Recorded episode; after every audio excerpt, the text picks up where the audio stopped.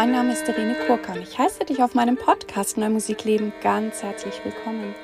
Ich habe klassischen Gesang studiert und singe sehr gerne viel zeitgenössische Musik.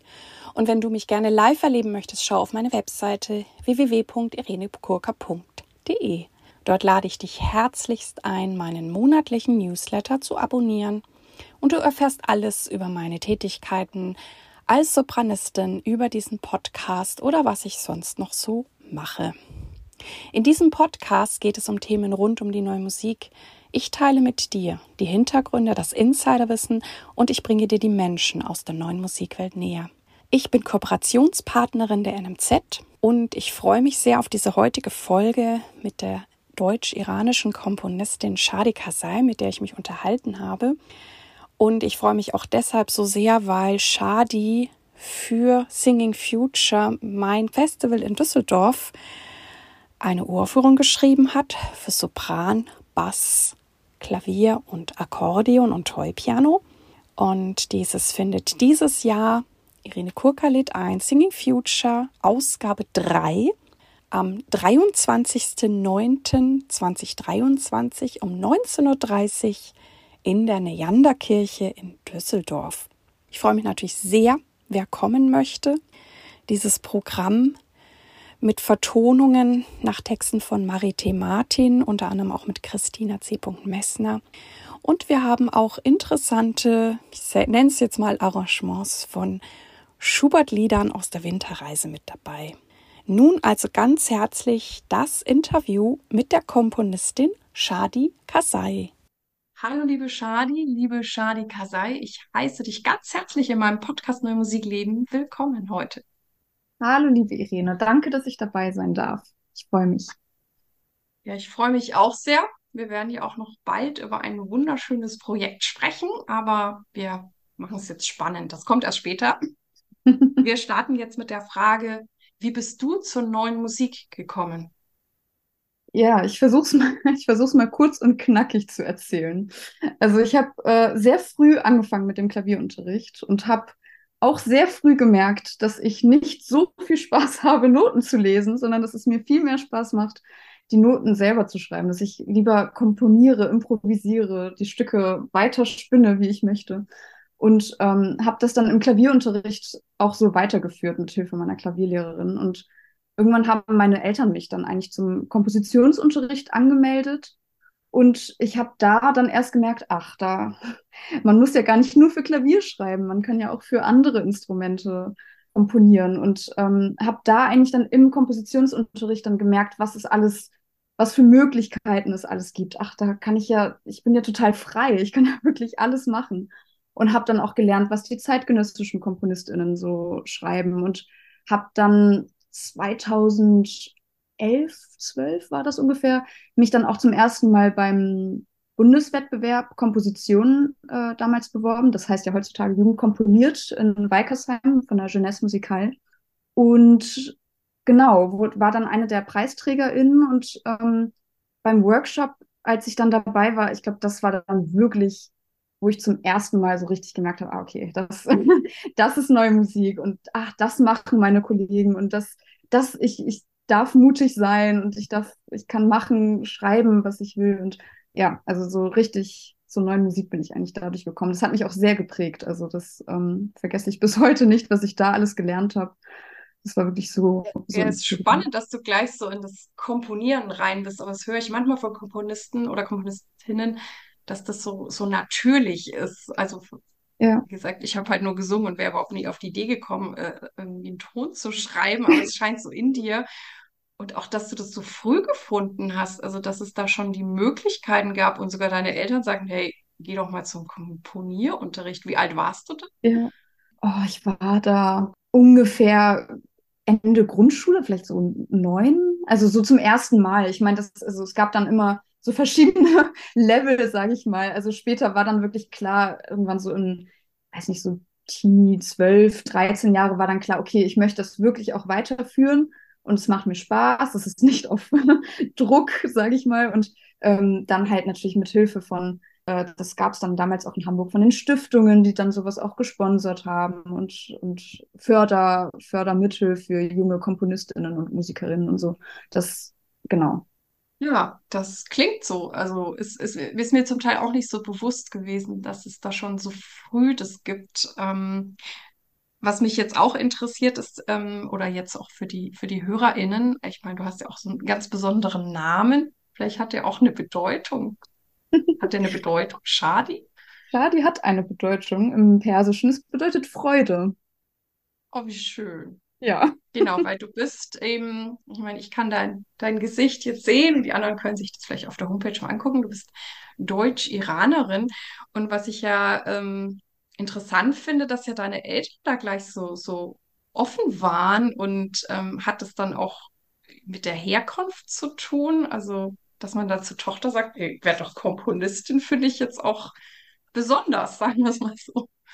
Das stimmt. Also, ich meine, es hat nicht unbedingt mit der Herkunft zu tun, aber meine, meine Eltern sind sehr, generell sehr offen dafür. Also sie kommen, die haben nichts mit der Musik zu tun, ähm, sind keine Musiker, aber sie, sie sind künstlerisch, sage ich mal, sehr aktiv. Also meine Mutter malt und ähm, macht auch viele Collagen und ähm, hat auch ein Atelier. Also sie ist da, sie ist sehr aktiv. Mein Vater auch, hat auch Architektur studiert. Also es kommt alles so ein bisschen, bisschen zusammen. Also es ist quasi natürlich nicht derselbe Bereich, aber irgendwie dieses Künstlerische ist, also war da schon immer drin. Ich glaube, das ist mit eines der Gründe, warum die das schon immer mit unterstützt haben. Und die sind da einfach immer sehr offen gewesen dafür, weil die gemerkt haben, es macht mir Spaß und warum, warum dann nicht unterstützen? Aber da, auch das ist echt nicht so selbstverständlich. Also die haben wirklich, die haben mich immer so weit unterstützt, ohne quasi jetzt auf Druck zu sagen, hier jetzt üb und komponier mal weiter, sondern immer so weit, wie sie gemerkt haben, dass es mir Spaß macht. Deswegen, ich glaube, deswegen bin ich auch dran geblieben. Ja, es klingt richtig nach einem idealen Setup, solche Eltern. Ja. Genau. Und ähm, wenn wir gerade auch bei dieser äh, schönen Kombi von dem Deutsch-Iranischen sind, hat diese Kombination auch Einfluss auf die Art, wie du komponierst? Ja, total. Also es, es fängt mit der Sprache an. Ich bin auch sehr dankbar. Ich habe ähm, über die ganze Schulzeit über Persischunterricht auch gehabt. Also ich habe Lesen und Schreiben auch gelernt und dementsprechend immer war ich in Kontakt zu der persischen Sprache. Und ich verwende das jetzt so viel in meinen Stücken. Also ich arbeite generell sehr gerne mit Texten und vor allem mit der persischen Sprache. Die, also die persische Sprache hat so eine eigene Melodie schon in sich und ich liebe es, damit zu spielen, damit, also für, für die Komposition an sich, also wie ich da rangehe, das hilft mir überhaupt, damit zu arbeiten, mit dem Gedanken, dass manche es verstehen inhaltlich und andere eben gar nicht. Und auch das macht es ja wieder total spannend. Ähm, deswegen, also allein die Sprache hat sehr großen Einfluss. Ich arbeite sehr viel damit in meinen Stücken und auch die Musik. Also ich habe zu Hause schon immer, wir haben wir sehr viel persische traditionelle Musik gehört, aber auch viel persische Popmusik und irgendwie das, das hat mich, das prägt mich sehr. Also das höre ich auch immer noch viel und ich habe viel vorher unbewusst damit so, so gearbeitet. Ich habe eine Zeit lang nicht gemerkt, doch irgendwie dieses persisch-melancholische ist immer in meinen Stücken drin. Was ist das? Und habe irgendwann gemerkt, ja, okay, das ähm, kann, damit kann ich bewusst arbeiten auch. Also das genau. Hat schon einen sehr großen Einfluss. Wir kommen auch gleich mal auf, dann doch machen wir die Spannung, zerstören die Spannung und kommen dann gleich mal auf uh, Singing Future zu sprechen. Das heißt, Irene Kurka lädt ein, ist ein Festival in Düsseldorf und das findet am 23.09.2023 um 19.30 Uhr in der Neanderkirche in Düsseldorf statt. Eine Kirche mit einer, wie ich finde, wunderschönen Akustik. Und dort hören wir eben eine Uraufführung von dir, eine Uraufführung von Christina C. Messner und ähm, darin verwoben noch Improvisationen nach Texten von Marite Martin und Schubert-Liedern, die aber auch etwas anders erklingen werden. Und auch du hast was von Marie T. Martin vertont. Und ähm, ja, dort ist es eben auch so, wie du sagtest, es gibt den Text von Marie, dieser Lyrikerin, die vor ein paar Jahren sehr jung gestorben ist und eben diese persischen Texte. Und ich habe dir da ja schon erzählt, wir hatten ja lustigerweise im letzten Jahr auch ein Stück mit persischen Texten von Fasia Falla, was Salome Kammer und ich gesungen haben. Und jetzt durfte ich wieder Persisch singen und ich merke, ich habe es dir auch gesagt, als ich ein Coaching, ein Sprachcoaching bei dir haben durfte und ja. ähm, es gibt diesen einen Laut, den finde ich immer noch ganz schwierig, aber ansonsten muss ich wirklich sagen, dass ich mich in diese Sprache verliebt habe und eigentlich ja. gerne noch mehr Persisch singen möchte. Das ist so, so schön. Aber erzähl uns gerne mal was äh, über dein Stück, was wir am 23.09. hören werden. Ja, sehr gerne. Also erstens, ich freue mich sehr, dass, ich, dass dir die persische Sprache so gefällt. Das ist auch wirklich schön, das stimmt. Ähm, aber genau, also einmal zu der Komposition, die da gehört wird am 23. Ich habe, genau, wie du ja erwähnt hast, also ein, ein Gedicht von Marie T. Martin vertont mit dem Titel Nebeneinander gehen aus ihrer Sammlung Rückruf und auch das Stück, also mein Stück heißt auch Nebeneinander gehen. Ähm, und gleichzeitig habe ich auch Stellen aus einem Gedicht von dem persischen Dichter Abbas Marufi verwendet, der ähm, in Berlin gelebt hat und letztes Jahr im September 2022 verstorben ist. Und das Gedicht von ihm heißt Sindegir Mann, das ist persisch und bedeutet mein Leben, auch aus einer Sammlung äh, an Gedichten und Texten. Und ich habe, ich bin da zufäll halb zufällig äh, durch, durch meine Tante darauf gestoßen, die sich sehr viel mit persischer Literatur beschäftigt. Und habe gemerkt, dass das so inhaltlich irgendwie passt, aber auch von der Sprache und von der Herangehensweise, also so wie, wie das Gedicht aufgebaut ist. Und dachte, okay, das verwende ich gerne in, mein, in meiner Komposition. Und ähm, es wird, also das, das Nebeneinandergehen wird quasi auf allen Ebenen in diesem Stück gezeigt. Einmal dadurch, dass zwei Sprachen gleichzeitig erklingen ähm, aber gleichzeitig auch musikalisch die, die Stimmen wechseln. Also man, man hat dann immer so, so parallele Stellen mal von die Gesangstimme mit, mit dem Klavier, aber dann plötzlich Klavier mit Akkordeon, aber dann nur die zwei Stimmen. Also diese Parallelität ist immer da. Ähm, also quasi nicht nur auf der Sprachebene.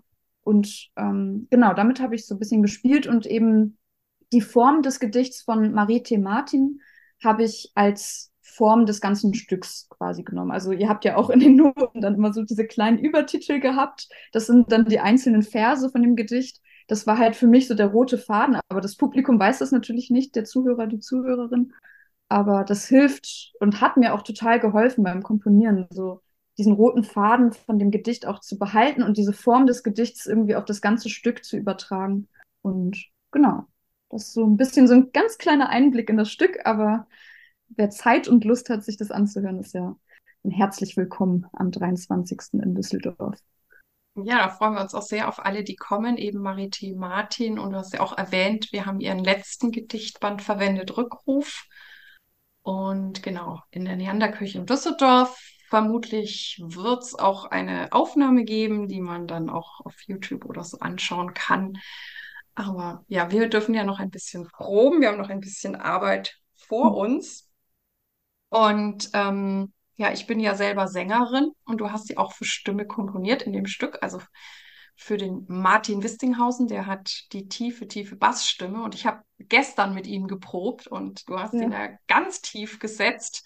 Ja. Und er war dann so ein bisschen verunsichert, aber ich finde, es klingt richtig, richtig gut. Also. Ja.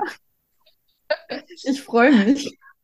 Und ähm, genau, und dann spielen eben Dorit Bauerecker ähm, ja, Klavier, Akkordeon, Toy-Piano und Friederike Möller macht auch Klavier und Toy-Piano. Also wir sind ein Quartett. Ähm, was mich immer interessiert als Sängerin ist, wie es für dich ist, für Stimme zu schreiben, weil auch dort höre ich immer unterschiedliches. Manche lieben es, manche sagen, ich schreibe gar nicht für die Stimme, da sind mir zu viele, weiß ich nicht, Vorurteile drauf. Also jeder ist da anders oder singst auch selber gern. Wie ist für dich der Zugang für Stimme zu schreiben? Für Gesangsstimmen? Ja, ich, ich muss sagen, ich, ich sag mal so, ich brauche das schon fast. Also ich, äh, ich liebe es, für Stimme zu schreiben. Und das, ich glaube, es gibt da verschiedene Gründe. Das eine, der eine Grund ist, ähm, jede Stimme ist ja total anders. Also wirklich, man hat die, egal was für ein Stück man schreibt, ist wirklich jedes Mal komplett, komplett muss man von vorne anfangen, je nachdem, für wen man das schreibt. Also es ist so individuell und das, das ich liebe es daran. Also es ist natürlich nicht so, so wie bei den Instrumenten. Es ist nochmal ganz anders. Und ähm, dadurch, dass ich auch sehr gerne mit Text arbeite, ist das natürlich auch nochmal ein so, ein so ein Ding, womit ich einfach dann viel besser, also so ja, eine viel bessere Herangehensweise dann habe an das Stück. Da kann ich mit Text arbeiten, ich kann mehr damit spielen, auch natürlich mit der persischen Sprache wieder. Das ist so das eine. Und das andere ist beim Komponieren kann ich das viel besser mir vorstellen. Also ich merke, wenn ich für Stimme schreibe, dann reicht mir eine Stimmgabel, Papier, Stift und ich kann mir das so viel besser vorstellen. Ich kann manche Sachen selber singen, natürlich nur ganz grob, aber das, das hilft mir enorm. Und ähm, ja, ich habe da großen Spaß daran, für Stimme zu schreiben und einfach jedes Mal auch wieder aufs Neue dann zu sehen, ah, okay, guck mal, für diese Stimme ist wieder ganz anders. Also ähm, wenn du ein Stück schreibst für Sopran, heißt es nicht, dass dann die nächste Sopranistin das genauso singt. Da musst du, musst du dich darauf einstellen. Du musst das direkt wieder ähm, umformen. Aber andererseits kannst du es natürlich das Stück auch komplett zurechtschneiden, sage ich mal, auf die Sängerin oder den Sänger. Also das ist schon, schon sehr besonders. Ja, das ist wirklich schön, was du alles so ansprichst. Ich glaube, du hast dir ja auch äh, die Videos von uns, Martin und mir, auch angeguckt und so ja. geguckt was, was, was kann ich mit denen so anstellen? Und ja, ja es gab ja immer, ähm, ne, wenn man jetzt auch so zu Mozart zurückkehrt, der hat ja auch immer ganz explizit für Sänger geschrieben. Und das merkt man auch, also es gibt ja auch unzählige Mozart-Messen. Mhm. Und bei Mozart-Messen, wenn ich Anfragen kriege, oh, ich singe auch manchmal klassisches Repertoire, ähm, also meistens kann ich schon zusagen, aber da sage ich immer, ich gucke mal rein. Weil manchmal liegen die sogar relativ tief, weil das wahrscheinlich irgendwie eine Sopranistin war, die vielleicht fast ein Mezzo war. Und dann gucke ich immer mal. Also da merkt mhm. man das total. Ich finde das immer ganz spannend. Und wenn ich dann dagegen zum Beispiel Josef Haydn nehme, der hat immer so einen gewissen Sopran-Range, der mir total entspricht. Also Haydn kann ich immer zusagen, ohne es vorher gesehen zu haben. Also da kann ich eigentlich nichts falsch machen. Und bei mhm. Mozart ähm, gibt es ja auch so, was ist ich, C-Moll-Messe. Das ist ja, da, da, da springst du dann, wenn, ne, wenn in neuen Musik auch immer über große Intervalle gesprochen wird, ist das jetzt irgendwie schwierig. Ne? Da muss der vom tiefen C zum hohen C hoch, ja. zwei Oktaven, ba, ba. Das, das war halt für den alles total so normal oder hatte halt eine Sängerin, die da Bock drauf hatte. Ja. Und das, das ist schon echt, echt sehr spannend. Und auch diese, was ich ja auch dann als Interpretin immer sehr schätze, ist eben auch mit Komponistinnen ähm, zu arbeiten, die das wertschätzen, ne? Also die nicht versuchen jetzt, mhm. ich sage jetzt alle Sängerinnen in einen Kasten zu stecken und wie du sagst, es geht nicht, weil jede Stimme ist so so einzigartig. Aber wenn wenn wenn ne, sich der Komponist freut, ah, was was macht die draus und was macht die draus, dann macht's ja macht's total Spaß und das ist auch für uns als als Sängerinnen oder Sänger total erleichternd. Das andere fühlt sich immer so gekastelt an. Ja. nee, das ist, das ist auf jeden Fall eine Besonderheit, für Stimme zu schreiben. Das stimmt. Und da wäre jetzt auch eben meine Frage, weil ich jetzt schon gesagt habe, was ich an äh, oder einen Punkt, den ich an, an Komponistinnen schätze, auch dass ich mich hier so mit dir austauschen kann. Ja. Was schätzt du an Interpretinnen in der Zusammenarbeit? Ach, also an erster Stelle, was ich auch bisher so Schönes erfahren habe, ähm, die, also die Offenheit, also so einfach offen für die Ideen. Also gerade wenn man jetzt ein, für, für eine Uraufführung neu, also neues Werk schreibt, dann und eben zusammenarbeitet, zusammen ausprobiert und man kommt und sagt, du, eine Idee und vielleicht sagt dann die Interpretin oder der Interpret, ja, guck mal zum Beispiel, das funktioniert nicht ganz, aber ich kann dir stattdessen das vorschlagen, diese Spieltechnik geht oder das, also so diese Offenheit für, überhaupt für die Idee, ähm, das schätze ich sehr. Und die Neugier für zum Beispiel auch ein Stück, was man schon mal aufgeführt hat und jemand anderes, das hatte ich jetzt neulich ähm, zum ersten Mal spielt. Und ich, also das hatte ich jetzt vor allem für mein letztes Stück, das war für Mezzosopran, Harfe und Schlagwerk. Und die Instrumentalisten kannten das vorher nicht und die kam da mit so einer Neugier ran. So, ja, aber erzähl mal so bei der ersten Probe, und was dachtest du dir dabei? Und was war da überhaupt dein, deine Vorstellung? Und was, was ist das Thema? Und ach, das ist auf Persisch, erzähl mal. Und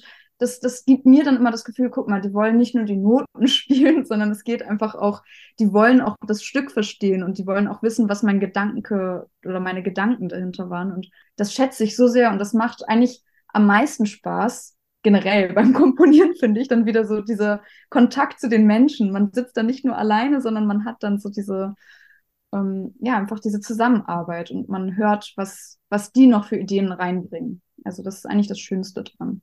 Ja, das ist total schön, wenn es so ein Austausch ist und ähm, ähm, also was ich auch ganz, ganz spannend finde, ist, wie du sagtest, dass ähm, du ja, also dass, dass wir nachfragen oder dass du dann auch den Raum bekommst zu erzählen, was da noch so drinnen steckt. Und mhm. ich merke immer wieder, ähm, dass halt auch die, ich meine, das ist was, was ihr im Studium ja auch ewig macht, die Notation. Und, und selbst wenn Sachen sehr, sehr gut notiert sind, aber man kann nicht alles aufschreiben. Mhm. Und ich stelle oft fest, wenn ich dann so schon dem Komponist, der Komponistin gegenüber sitze, dass sich manchmal schon was verändert, allein durch die Anwesenheit. Da hat die Person vielleicht noch gar nichts gesagt und irgendwie fühlt sich plötzlich das Stück anders an. Mhm. Und dann, wenn man natürlich darüber sprechen kann oder manchmal noch so erfährt, so, so feine Nuancen oder manchmal liegt da vielleicht noch so ein, sage, so ein Subtext oder was drunter, wo ich denke, wow, jetzt wird es richtig, richtig spannend, ne? Mhm. Und ja, das liebe ich auch total. Und gleichzeitig macht es mir dann immer wieder ähm, ja auch die Begrenztheit der Notation bewusst. Weil ihr könnt ja nicht noch einen Roman drüber schreiben. Wir versuchen es zumindest nicht zu tun. Also ja, das, das stimmt. Das macht schon viel aus. Hm. Gibt es deiner Ansicht nach Vorurteile gegenüber der neuen Musik und was wünscht oder tust du dafür, dass sich diese ändern können? Ja, Vorurteile gibt es schon. Ähm, na, also eines, was mir jetzt immer wieder dann auffällt, ist ein, also ein Vorurteil, wenn, wenn Menschen sagen zum Beispiel, ja, die, die neue Musik ähm, verliert das Publikum so ein bisschen oder so, so das nimmt die Menschen da gerade nicht mehr, nicht mehr mit. Und ich merke das, also gerade in meinem Umfeld, also was ich jetzt dafür tue, sag ich mal, dass es so hilft, gerade Menschen, die entweder nichts mit Musik zu tun haben oder vor allem nichts mit der neuen Musik zu tun haben, so in meinen Prozess, in meinen Kompositionsprozess mit reinzubringen, also so die auch daran teilhaben zu lassen. Ich merke, wie viel das bringt, ähm, zum Beispiel, ich nenne jetzt ein Beispiel, wenn wir Freunde zu Besuch haben, bei meinen Eltern zum Beispiel, die haben nichts mit der neuen Musik zu tun und fragen, ja, und was machst du gerade so? Und dann sage ich, ja, und das ist das neue Projekt und für, ich schreibe für Sopran, Bass und Akkordeon und Flügel und es gibt Toy-Piano, ach, Toy-Piano und dann kommt man so und dann kommt man ein Gespräch darüber. Ach so, warum überhaupt? Und was willst du dann mit dem Stück? Und dann erzählst du über deine Ideen und dann am Ende sind die so neugierig und wollen das Stück auch hören und sind dann gehen da mit so einer komplett anderen Einstellung rein, als wenn sie total, ja, total unwissend, sage ich mal, da rein. Also ich, ich habe das Gefühl, das bringt schon sehr viel. Das, ähm, die quasi mitzunehmen von Anfang an schon, wie meine Herangehensweise ist und denen davon zu erzählen. Ich glaube, ja. dass du das auch gut kannst. Du bist ja so ein offener Mensch, ja. du kannst es auch gut erklären und äh, das, das ist großartig, ja. Jetzt ähm, möchte ich ein bisschen was so über dich noch erfahren. Ich frage ja immer so gerne, hast du irgendeine Form, von Zeitmanagement oder wie strukturierst du deinen Tag oder hast du feste Komponierzeiten oder wie machst du das alles? Ja, Zeitmanagement ist ja immer so ein ganz wichtiges Thema. Ähm, also was ich jetzt immer mehr merke, ist, also ich, ich muss sagen, ich liebe es zu planen. Ich liebe es, wenn ein zum Beispiel ein Auftragswerk kommt, so, okay, perfekt, jetzt kann ich mal, da ist die Deadline und so lange habe ich Zeit. Aber ich merke nach und nach, dass das Plan natürlich ganz toll ist, aber am Ende ist gerade beim dieses kreative Schaffen, das kannst du wirklich nicht so gut vorausplanen. Also wenn du da einen Tag hast, wo plötzlich die Ideen kommen, obwohl du ja eigentlich noch viel früher in der Phase bist, wo du doch eigentlich noch die Ideen sammeln musst, dann ist es okay, einfach drauf loszuschreiben und einfach mal diesen, diesen Beginn zu schreiben quasi vorzuziehen. Also das, das merke ich, dass mir das sehr viel hilft, quasi nicht zu viel zu planen, sondern einfach drauf losschreiben und ähm, nicht zu lang warten, sozusagen mit, mit allem. Das ist das eine. Und das andere ist ähm, auch jetzt aus Erfahrung merke ich, dass, dass äh, die tägliche Routine, also sich quasi dann ständig mit dem Stück zu beschäftigen beim Komponieren, also mir persönlich sehr hilft. Also selbst wenn man hat wirklich volle Tage und man hat auf jeden Fall tausend andere Dinge zu tun, nicht, also man kann nicht nur komponieren, aber sich, sei es auch nur eine Stunde mit dem Stück zum Beispiel zu beschäftigen, mental, sich einfach hinzusetzen und selbst wenn man nichts schreibt, aber einfach damit zu beschäftigen, ähm, hilft mir sehr. Und ähm, das ist besser, als sich gar nicht mit dem Stück zu beschäftigen und da quasi, also ich komme da schnell wieder raus und dann brauche ich auch Stunden, bis ich da wieder in dieses Stück mich reinarbeite, überhaupt gedanklich. Und bis dann die erste Note kommt, dauert das. Also deswegen, das zum Zeitmanagement ist schon, also hilft mir persönlich sehr, mich einfach regelmäßig und am besten täglich zumindest mental damit zu beschäftigen. Ja. Bist du sonst eher strukturiert oder hast du auch noch, ähm, weiß ich nicht, bist du, bist du sportlich, gehst du gerne raus oder was tust du sonst noch Gutes für dich oder auch für den Ausgleich vielleicht zum Komponieren oder bei manchen kommen ja vielleicht auch Ideen beim Spazierengehen. Ich weiß es nicht. Was machst ja, du da noch so? Das stimmt. Ja, auf jeden Fall. Also Sport ist bei mir sehr weit oben. Das ähm, brauche ich auf jeden Fall, um auch überhaupt abzuschalten und irgendwie auch so ein bisschen so auspowern braucht man generell. Beim Komponieren sitzt man ja eh super viel, es sei denn, man hat jetzt viele Proben und muss unterwegs sein, aber sonst die meiste Zeit ist ja echt am Schreibtisch oder am Klavier oder wo auch immer so. Man sitzt viel, deswegen ist Bewegung bei mir super wichtig. Auch viel spazieren, auf jeden Fall. Aber es hilft mir auch, nicht unbedingt alleine zu spazieren, sondern ich spaziere auch viel mit meinem Partner. Das man tauscht sich aus und man redet dann darüber und die Sachen, die alle so im Kopf schwirren, lässt man dann so raus und, und erzählt davon und das, das hilft auch total. Also das ist so ein, auch schon auf jeden Fall ein Ausgleich. Ähm, aber ja, also das braucht man wirklich. Das, ähm, sonst, sonst würde ich verrückt werden, glaube ich, wenn ich nur am Schreibtisch sitze und irgendwie die Gedanken, dann explodiert irgendwann der Kopf. ja. Das kann ich mir vorstellen, ja. Wofür mhm. bist du derzeit dankbar? Oh, ich bin ein, ich bin generell ein sehr dankbarer Mensch, muss ich sagen.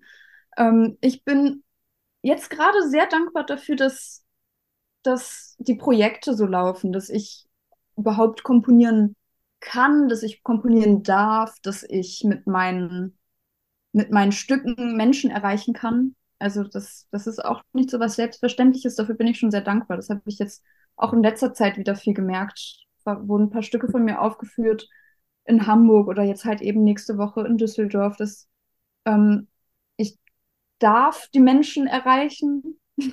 ich habe die Möglichkeit, ähm, entweder man berührt die oder nicht, aber man, man hat da so ein, es gibt so diesen Kontakt und ja, dafür bin ich schon sehr dankbar, dass ich das darf und auch einfach, genau, die Projekte laufen. Ich habe Spaß gerade daran, was ich mache. Dafür bin ich sehr dankbar.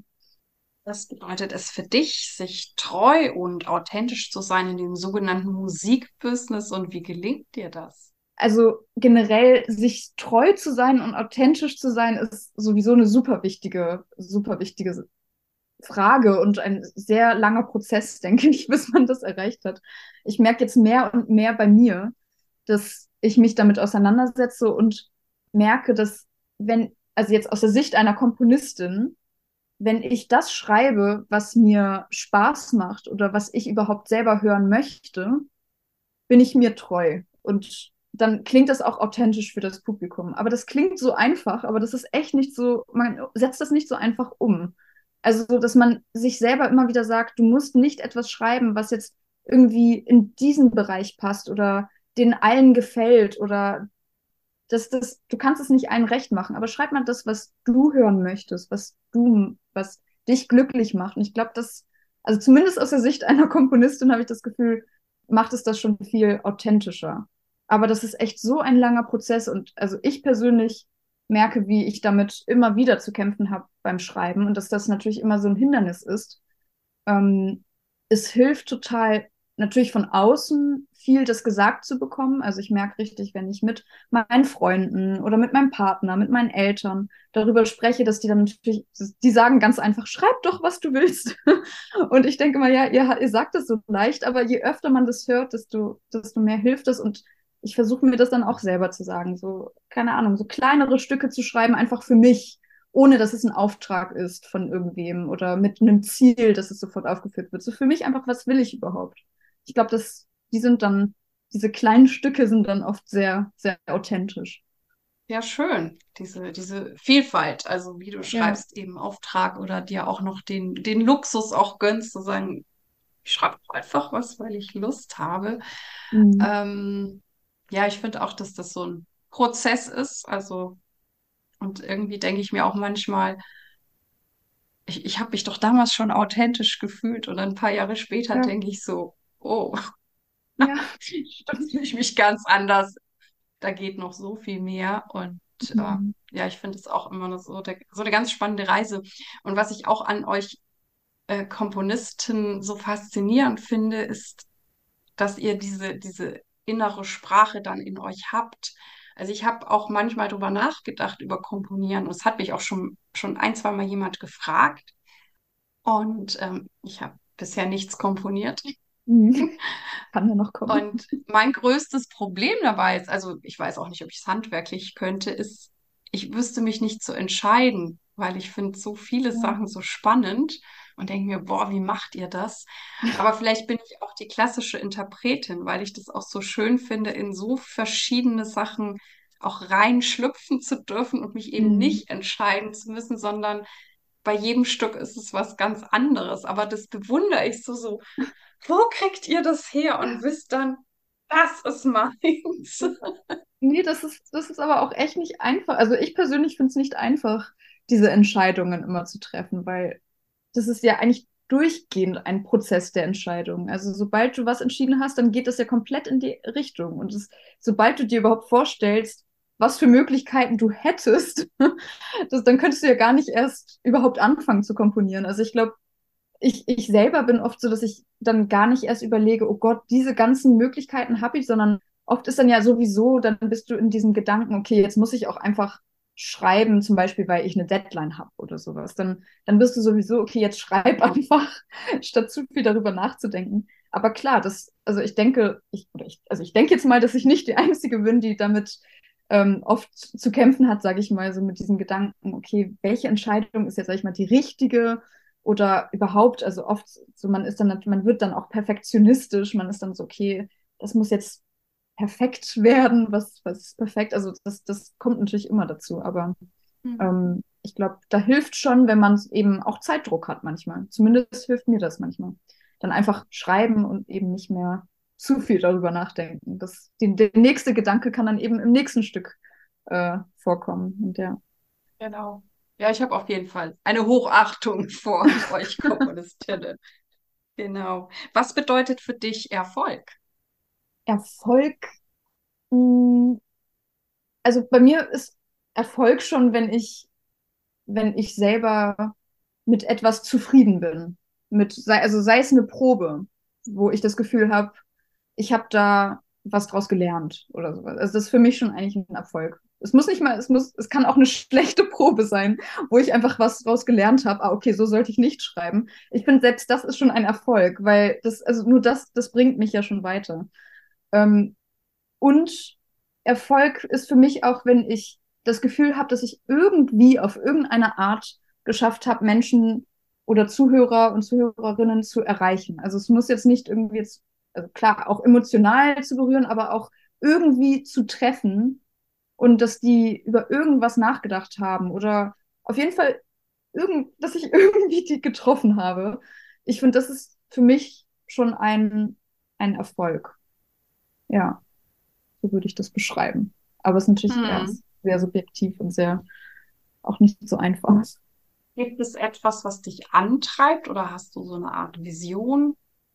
Hm, ja, ich meine, an, antreiben ist gerade allein das, das eben genau dieses Gefühl, also was ich, was ich gerade gesagt habe, ist schon wie so ein Antrieb. Also so das Gefühl von, okay, ich kann das, was ich gerade schreibe, Klar ist es gerade vielleicht nicht einfach, das weiterzuführen, aber am Ende hast du die Möglichkeit, jemanden damit zu erreichen. Und du hast danach die Möglichkeit, zum Beispiel das mit, mit Musikerinnen und Musikern zu proben. Also das, allein das ist schon so ein, so ein Antrieb. So, man sitzt ja oft alleine dann doch einfach in, im Camp in dieser Kammer und schreibt und dann ist es, das ist schon ein Antrieb zu sagen, okay, guck mal, bald, bald ist das Stück fertig, du kannst das mit, mit den Interpreten äh, zusammen verarbeiten, bearbeiten und ähm, erarbeiten.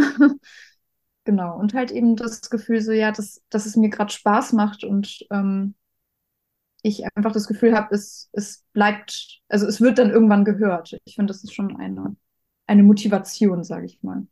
Ja, also ähm, genau, du hörst deine Stücke gerne, du probst sie gerne und ähm, ja, wir freuen uns natürlich erstmal, dass du nächste Woche zu uns nach Düsseldorf kommst, um mit uns dein neues Stück zu proben, was wir dann eben am 23.09. auch aufführen. Und ja, ich habe mich sehr gern mit unterhalten. Ich freue mich dann auch auf unser persönliches Kennenlernen nächste Woche und mhm. möchte gerne noch die letzte Frage an dich stellen. Welchen Tipp möchtest du jungen KünstlerInnen geben? Ähm, ich würde mal sagen, ich versuche jetzt nicht zu irgendeinen weisen Spruch jetzt hier zu bringen, aber ich denke, was ich vorhin auch kurz angesprochen hatte, wenn man, wenn man das, also für KomponistInnen und Komponisten, wenn man das schreibt, was man selber auch zeigen möchte quasi und sich deswegen jetzt nicht verbiegt, ist das schon, das, das macht schon sehr viel aus und das hört man auch sofort. Ja, also dass, dass man sich treu bleibt. Also das, was ich vorhin gesagt habe, was nicht so einfach ist, sich quasi jedes Mal nochmal bewusst machen. Und ähm, ja, sich dann in der Kunst halt nicht zu verbiegen. Ich glaube, dann, dann bleibt es auch so schön authentisch, wie es sein soll. Jetzt war es doch weise, aber ist vielleicht nicht so schlimm. Ja, liebe Shadi, ich danke dir ganz, ganz herzlich für dieses Gespräch. Wie gesagt, wir sehen uns ja ganz, ganz bald und herzlichen Dank. Danke dir. Danke, dass ich dabei sein durfte. Dies war also das heutige Interview und ja, ich bin wie immer sehr dankbar für meinen wunderbaren Gast. Ich hoffe, du konntest viel für dich mitnehmen und es hat dich inspiriert und ich freue mich auf deine Ideen, Anregungen und E-Mails oder auch über Facebook. Vielen Dank, dass du bei mir eingeschaltet hast. Ich hoffe, es hat dir gefallen und dich inspiriert. Und ich freue mich sehr, wenn du dir Zeit nehmen kannst, meinen Podcast deinen Freunden und Kolleginnen weiter zu empfehlen oder dir sogar etwas extra Zeit nimmst und diesen Podcast eine gute Bewertung auf iTunes abzugeben. Ich danke dir. Dir alles Gute. Lebe deine Musik, lebe dein Leben und bis zum nächsten Mal, deine Irene.